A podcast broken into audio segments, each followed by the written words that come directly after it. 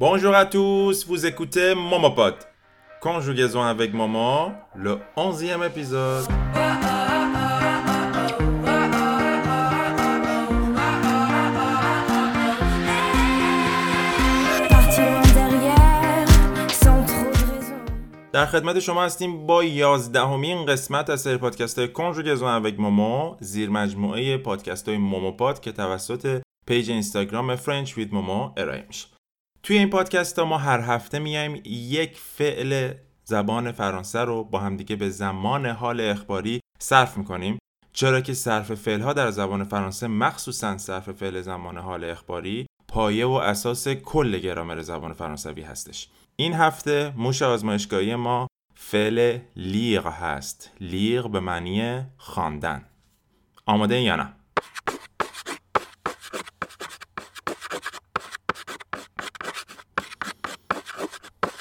خب حالا بیاین با من صرف فعل زمان حال اخباری لیغ رو تکرار بکنیم Écoutez et répétez la conjugaison du verbe lire au présent de l'indicatif.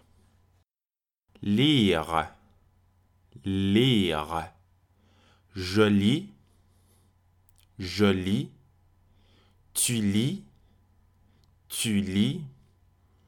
Il lit. il lit. Elle lit. Elle lit. Nous lisons. Nous lisons. Vous lisez. Vous lisez. Ils lisent. Elles lisent. Répétez encore une autre fois. Lire. Je lis.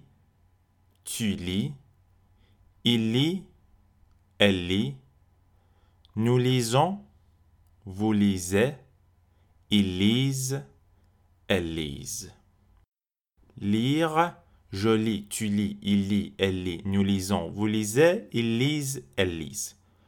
درسته که صرف فعل لیغ جزء فعل بیقاعده زبان فرانسه محسوب میشه ولی صرف فعلش نسبتا آسونه. شما یه نگاه کلی به صرف فعل فعل لیغ بندازین متوجه میشین که خیلی هم حالا درست بیقاعده است ولی یاد گرفتنش اونقدر سخت نیست. چرا که توی دو تا شخص اول در واقع میگیم je lis, tu lis s آخرش نمی‌خونیم.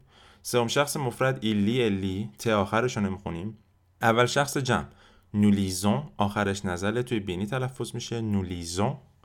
vous lisez شما می‌خونید. ایلیز آنها می‌خونن. الیز آن خانم ها می‌خونن. یعنی در واقع ایلیز آن مردها می‌خوانند. الیز آن خانم ها می‌خوانند. فعل لیغ به معنی خواندن هست که خیلی جاها ممکنه با فعل اتودیه کاربردشون همپوشانی داشته باشه. با یه فرق خیلی خیلی کوچیک. لیغ اکثر مواقع به معنی خواندن هست. اتودیه به معنی درس خواندن هست. حالا جفت اینا توی سری کیسه خاص ممکنه به معنی مطالعه کردن هم باشن. اما شما فعل لیغ رو معمولا کجا میشنوید معمولا سر کلاس میشنوید که معلم شما به صورت امری از این فعل استفاده می‌کنه مثلا میگه که لیزه سیل ووپله لطفاً بخونید. یا مثلا حالا به مثال بزنیم با این فعل لیغ par exemple je lis un magazine en métro tous les un magazine tous les matins en métro. من هر روز در مترو یه مجله می‌خونم un magazine.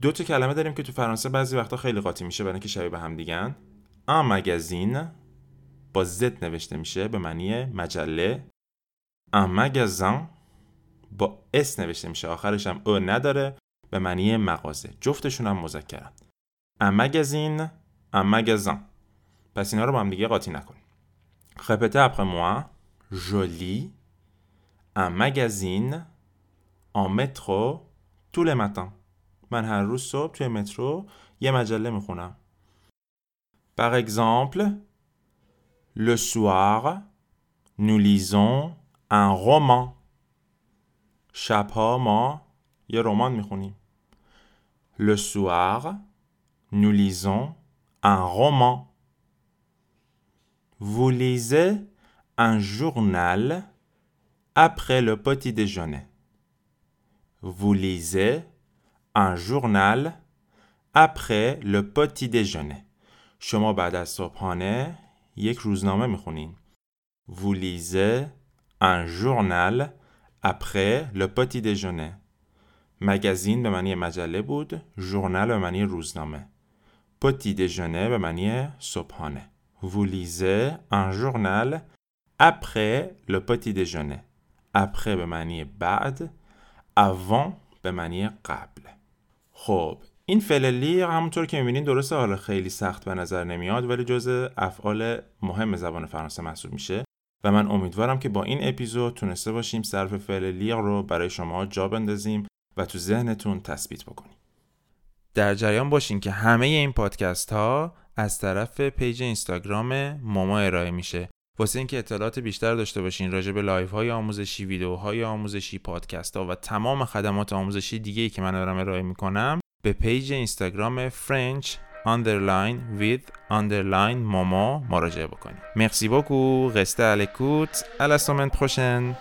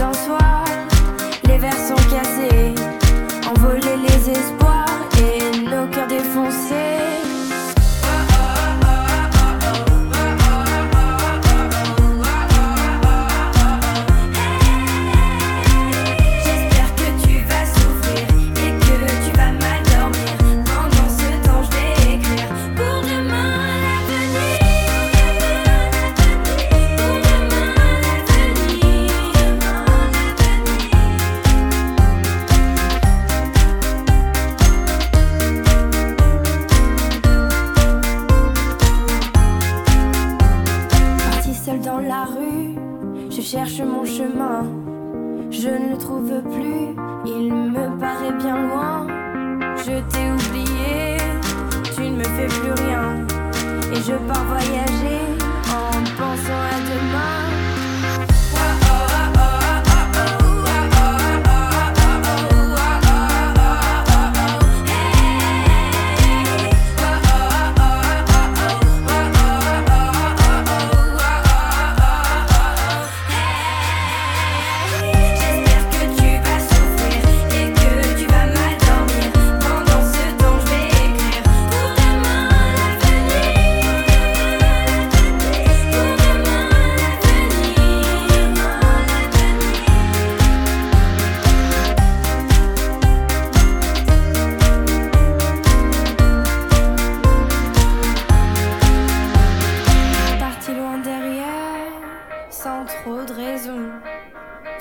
Laissé hier, la fin de la saison.